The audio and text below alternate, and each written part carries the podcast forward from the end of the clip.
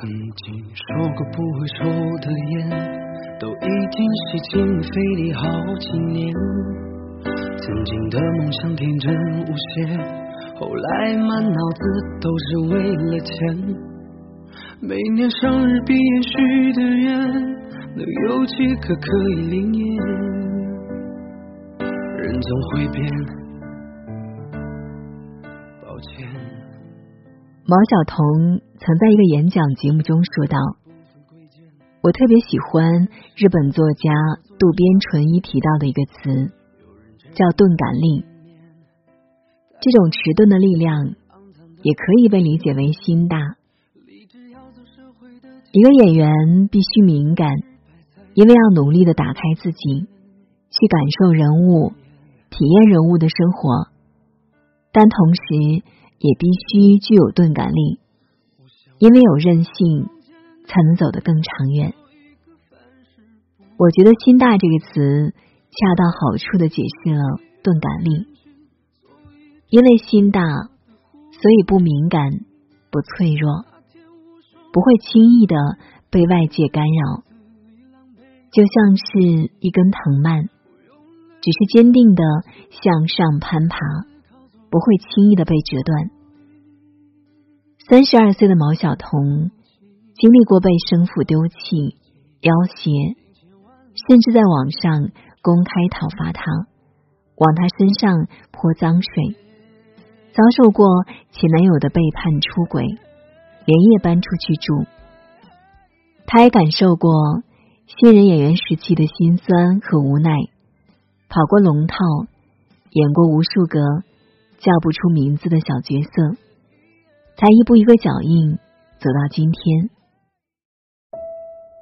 美剧《This Is Us》里有句话说：“你要学会如何将生活赠予你的最酸涩的柠檬，酿成一杯甘甜的柠檬汁。”毛晓彤做到了，他把甜写在了脸上，把任性刻在了骨子里。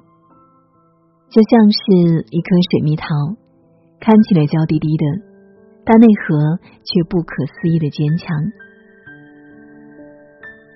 其实那些很厉害的人，不一定是最聪明、最努力的，只是他们对外界的刺激和攻击比较迟钝，能够迅速忘记曾经受到的伤害，坦然面对生活里的流言蜚语。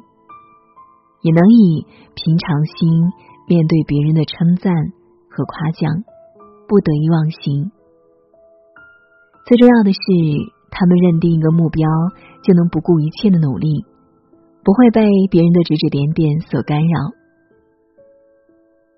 我之前看到过一个寓言故事，故事里一群青蛙正在比赛，看谁能先爬到塔顶。塔很高。大家都觉得这几乎是一件不可能的事情。比赛进行到一半，队伍里开始有了各种声音：“放弃吧，这是不可能的。青蛙怎么能爬这么高呢？”听到这样的唏嘘声，大家纷纷泄气了。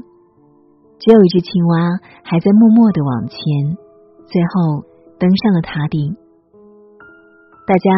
都很好奇他为什么能做到，然后发现这是一只耳朵聋了的青蛙。如果有人说你这辈子都没办法实现你的梦想，那你不如做一个听不见外界干扰声音的聋子吧，让自己听不到外界的声音，迟钝一点，去走自己的路。有时候，一个人的敏感可以是聪慧，可以是机敏，可以帮助我们更快的感受到周围人的情绪变化，让我们更容易和别人沟通和相处。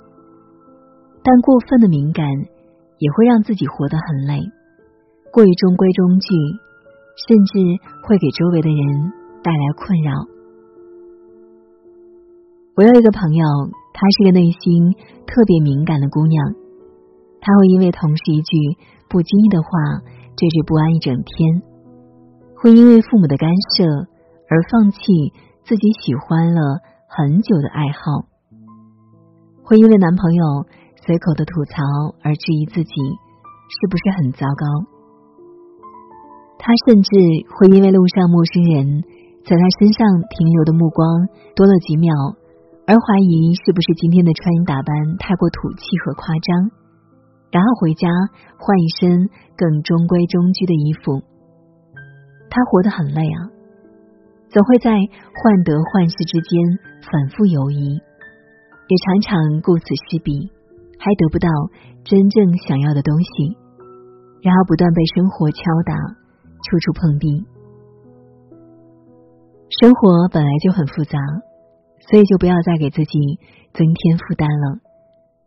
我们要让生活变成一个删繁就简的过程，扔掉那些。不重要的东西，我们才能看清自己真正想要的是什么，才能卯足了劲朝梦想的地方不断前进。就像韩寒曾在我所理解的生活中这样写道：“我所理解的生活，就是做着自己喜欢的事情，养活自己，养活家人。生活不是攀爬高山。”也不是深潜海沟，它只是在一张标配的床上睡出你的身形。我所理解的生活，就是和自己喜欢的一切在一起，去卯足了劲做喜欢的事情，也丢弃那些不重要的东西吧。要知道，这个世界上能伤害到你的，一定是你在乎的，而能拯救你的。也只有你自己，只有做到刀枪不入，才能不被这个世界所改变。希望在这个刀光剑影的世界里，我们都能别太敏感，别太心软，往后余生过好自己的生活。晚安，我是青青，长夜无梦。曾经说过不会抽的烟，都已经吸进肺里好几年。曾经的梦想天真无邪，后来满脑子都是为了钱。每年生日毕业许的愿，能有几个可以灵验？人总会变，抱歉。都说生命可以不分贵贱，可有人生来就被叫做少爷，有人只能看着地面，抬头都是些肮脏的嘴脸。立志要走社会的前列，可总是摆在势力的面前，肺腑之言，抱歉。我想忘了从前的一切，做一个凡事不问的俗人。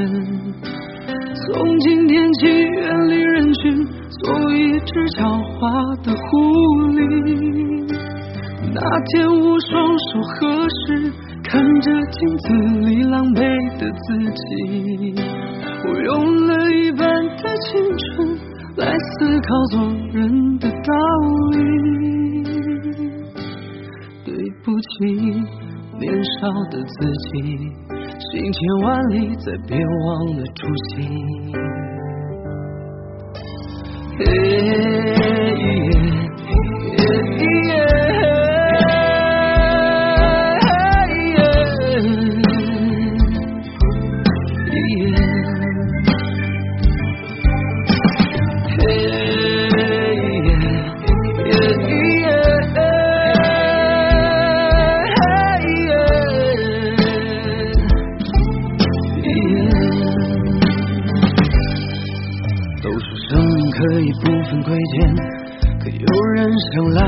叫做少爷有人只能看着地面抬头都是些肮脏的嘴脸。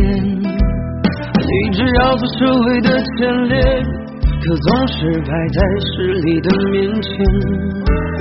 肺不之言抱歉。我想忘了从前的一切做一个凡事不的俗人。从今天起，远离人群，做一只狡猾的狐狸。那天我双手合十，看着镜子里狼狈的自己，我用了一半的青春来思考做人的道理。对不起，年少的自己，行千万里，再别忘了初心。